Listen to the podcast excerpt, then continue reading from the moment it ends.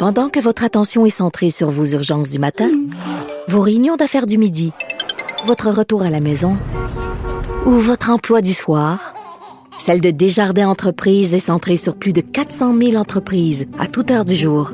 Grâce à notre connaissance des secteurs d'activité et à notre accompagnement spécialisé, nous aidons les entrepreneurs à relever chaque défi pour qu'ils puissent rester centrés sur ce qui compte, le développement de leur entreprise. Euh, on, parlait des shotguns puis de, de- de- du droit des affaires. Et euh, c'est un, un vraiment euh, en droit des affaires, quand on se démarre, on, démarre une compagnie. Il y a beaucoup d'histoires de, de comment dire de, de rêves. On entend eh, vivez vos rêves, partez-vous en affaires. Euh, par contre, les affaires c'est pas toujours facile et des fois il y a des, histoires sur deux belles histoires, ben il y en a huit qui va euh, qui, qui- qui peuvent être dramatiques. Puis j'ai vu en droit des affaires des fois des, gens tout perdent. Mais on n'ira pas là-dessus. On va sur un autre élément de se partir en affaires et durant nos affaires, c'est le crédit. Bon, le crédit, on dira ce qu'on veut de nos jours, malgré qu'on on se fait voler bien des données avec le crédit, mais c'est très important. Euh, justement, la personne d'affaires qui veut démarrer aura besoin d'un fonds de roulement, aura besoin de carte de crédit. Et euh, des fois, il y en a qui ont une mauvaise cote de crédit. Et comment ça fonctionne? Je suis avec Mathieu Fortier. Bonjour. Bonjour, Maître Bernier. Ah, Donc, euh, le crédit, là, on, on commence où? Là? Une cote de crédit, c'est quoi? C'est ça. Une cote de crédit, en fait, c'est euh, il y a deux grandes institutions qui gèrent le crédit au Canada. On parle de Equifax et de TransUnion. C'est vraiment eux qui gèrent. Les cotes de crédit sont différentes de TransUnion à Equifax. Le pourquoi, rapidement, c'est que dans le fond, c'est que c'est pas les mêmes éléments qui sont évalués pour donner la cote de crédit. Je vous dirais, dans le domaine financier, presque à 99%, on va toujours euh, utiliser la cote de Equifax. Donc, Equifax est un est un indicateur en fait d'endettement et tout. Puis dans le fond, moi c'est ce que je veux présenter aujourd'hui euh, qui fait qui fait directement du sens avec un démarrage d'entreprise. Ce qui est le plus important pour vous, surtout quand vous démarrez une entreprise, c'est votre code de crédit. Votre, votre code de crédit va vous ouvrir beaucoup de portes, comme elle peut vous fermer beaucoup de portes également. Même si vous avez une belle valeur nette, même si vous avez un beau potentiel de, de démarrage, un beau produit, si votre code de crédit est vraiment mauvaise ou vous avez eu des historiques de crédit qui sont mauvais également, ça va, vous- ça va, ça va vous fermer beaucoup de portes. Puis lorsqu'on parlait avec Maître Morancy de, oui, une incorporation, mais dites-vous que là, vous allez donner plus de garanties personnelles, même si vous êtes incorporé, on va, les, les institutions financières vont aller chercher vos biens personnels. Fait que le but, c'est d'éviter un peu tout ça. Puis le bureau de crédit va être le premier indicateur que les banques vont regarder avant même votre plan d'affaires. Comme je vous disais, même sur le meilleur plan d'affaires, le meilleur produit, votre cote est pas bonne, on part avec, euh, on part avec deux prix. Ça, ça c'est certain. Parce que Mathieu, euh, tu as, de l'expérience. Bon, Oui. tu as été banquier Oui. euh, des années, au-delà de 10 ans, Oui. euh, d'affaires d'ailleurs. Maintenant, tu es dans les services financiers aussi euh, et chroniqueur financier avec moi. Et ben, tu as vu ça, des entrepreneurs qui arrivaient dans ton bureau, il y avait un projet d'affaires et ça marchait pas parce qu'il y avait pas le crédit. C'est ex- c'est exactement ça. On a regardé son produit, il était super beau, il était innovateur, il était vraiment euh, au-dessus, puis euh, des probablement des belles des belles rentabilités, mais non, son bureau de crédit le suivait pas. Donc, dans le fond, moi ce que je veux vous expliquer un peu, il y a cinq facteurs qui vont influencer votre euh, votre pointage de Oui, donne-nous comment ça fonctionne, Excellent. cette cote-là. L'historique, dans le fond, il y en a cinq, comme je vous disais, mais la pondération est différente. C'est pas 20-20-20. Il y en a une, mais on on s'en fâchera pas dans les chiffres. Le plus important, on parle de l'historique de paiement. L'historique de paiement, en fait, là, c'est que lorsqu'on a un montant à payer, exemple, on va prendre une carte de crédit, c'est plus simple. On a, Ouais. on a toujours une date de paiement. Donc, exemple, on, on doit payer le solde, exemple, le 5 août. Bon.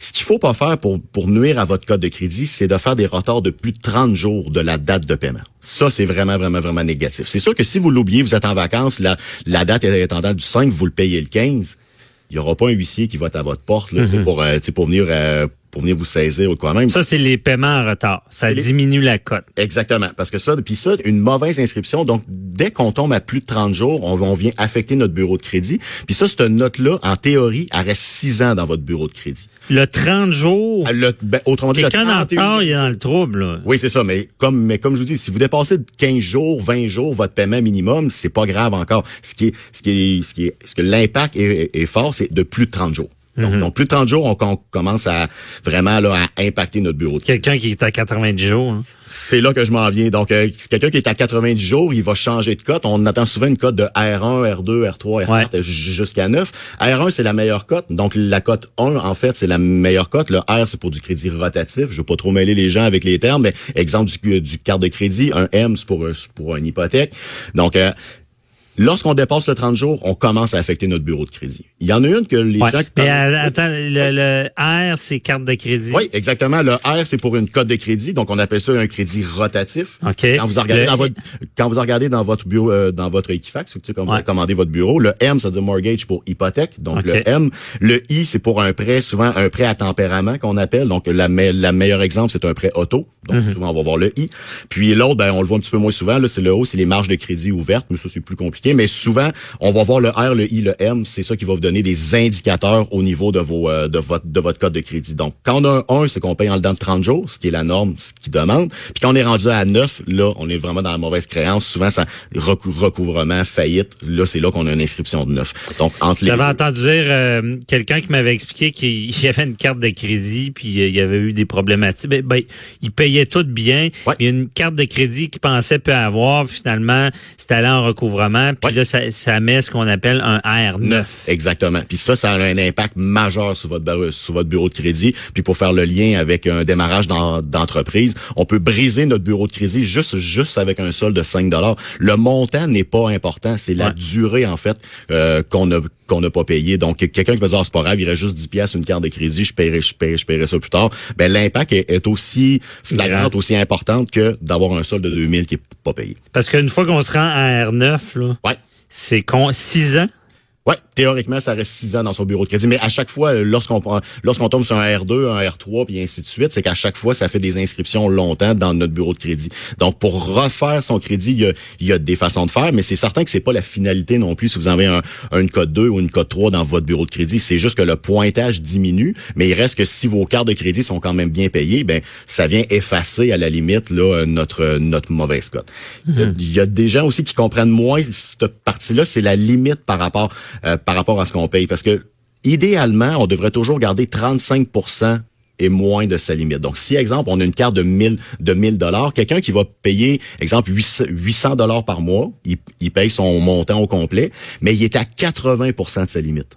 C'est, c'est, c'est pas bon. Même si on a payé le montant au complet, puis on est à 80% de notre, de notre limite autorisée, on va, on va gagner des points à quelque part, mais on va en perdre. Bon, on laisse, euh, mettons, à, à 800 tout le mois. Fin du mois, on Ouais. paye le 800, mais on est quand même, c'est mauvais quand même parce qu'on on était au-delà. C'est quoi le pourcentage? 35% et moins. 35. Le meilleur, c'est d'avoir 35% et moins. On va, on va, on va gagner des points. Donc, c'est mieux d'avoir des marges de crédit élevées, d'avoir euh, 10 000 sur une carte, puis de l'utiliser moins que d'avoir 1000 pièces puis Exactement. Mais il faut faire, mais faut faire attention avec son crédit rotatif qu'on appelle, parce que le best c'est d'avoir une carte ou deux. Ce qui mêle les gens souvent, c'est quand ils, ils travaillent ou ils, ils dépensent avec deux ou trois ou quatre cartes. C'est là que de un, ben les, les dates de paiement sont jamais les mêmes. Euh, des fois, les modalités de paiement sont pas les mêmes non plus. Des fois, c'est 2 4% Donc, euh, il reste que c'est maintenant. Il faut vraiment bien gérer le crédit. Travailler avec une carte ou deux, je pense que c'est la meilleure façon de faire augmenter un petit peu la limite, pas trop non plus pour pas démontrer aussi aux institutions financières que si vous avez un prêt demain matin, un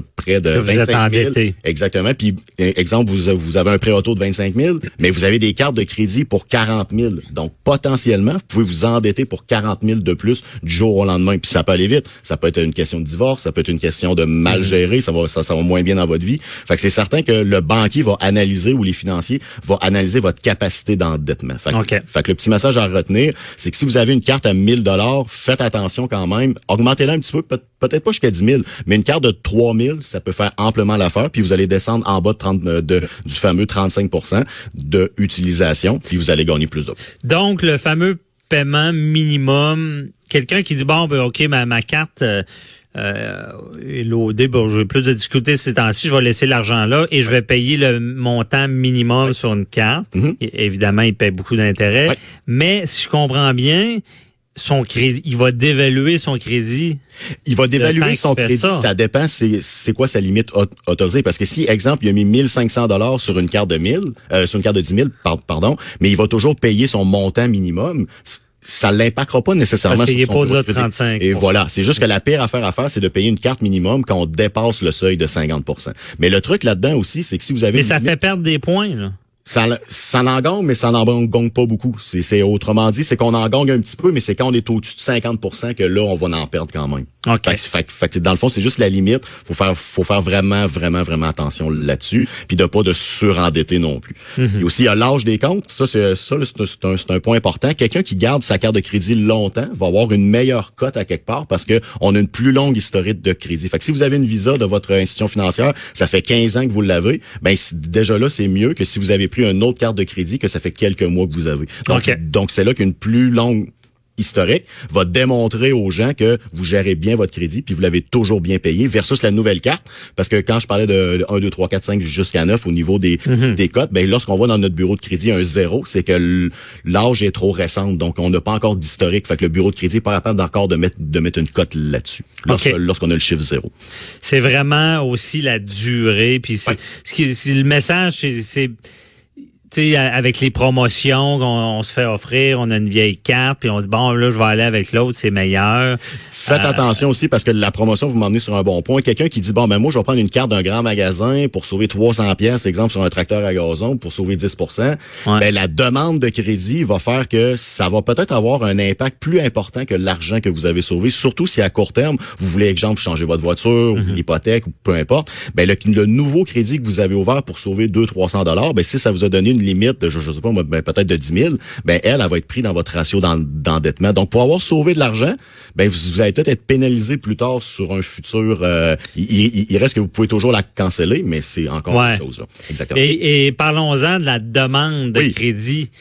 Euh, c'est mauvais faire plusieurs demandes. C'est sûr que si vous faites des demandes rapprochées, par contre, on, on, on, on dit à peu près un espace de deux semaines. C'est sûr que si vous faites, mettons, une hypothèque ou un prêt auto, mais prenons l'exemple de l'hypothèque, c'est correct de magasiner plusieurs institutions financières, mais faites-le dans un délai rapproché. Exemple, à peu près deux semaines. Le, les financiers, le bureau de crédit vont comprendre une chose, que c'est que dans le, dans le délai de deux semaines, vous étiez à la recherche d'une d'un prêt hypothécaire, peu importe l'institution financière. Ça, c'est correct. La pire affaire à faire, c'est de faire plusieurs demandes de crédit euh, de façon un peu aléatoire sur un court moment. Exemple, sur un mois, vous allez voir pour une carte de crédit une marge, un auto, vous en revenez, vous en refaites une autre marge, voir finalement cette marge-là, je l'aimais pas, je vais aller à une autre institution financière, vous en faites 5-6 dans le mois. C'est ça qui va impacter gravement votre bureau de crédit parce que ça va donner un son de cloche aux financiers de dire oh sa tendance vient, vient de changer à cette personne-là puis tout d'un coup, il cherche du crédit. Qu'est-ce qui se passe? Et justement, il y, a, il y a de quoi dans sa vie parce que c'est pas dans ses habitudes normales de faire ne serait-ce que 6-7 demandes de crédit dans un dans un mois. Fait que c'est certain que moi, en étant banquier, la première fois qu'on a regardé, c'était les demandes récentes parce qu'on évidemment, on y avait accès. Fait que lorsque tu dis, ben, t'es allé à tel endroit, tel endroit, tel endroit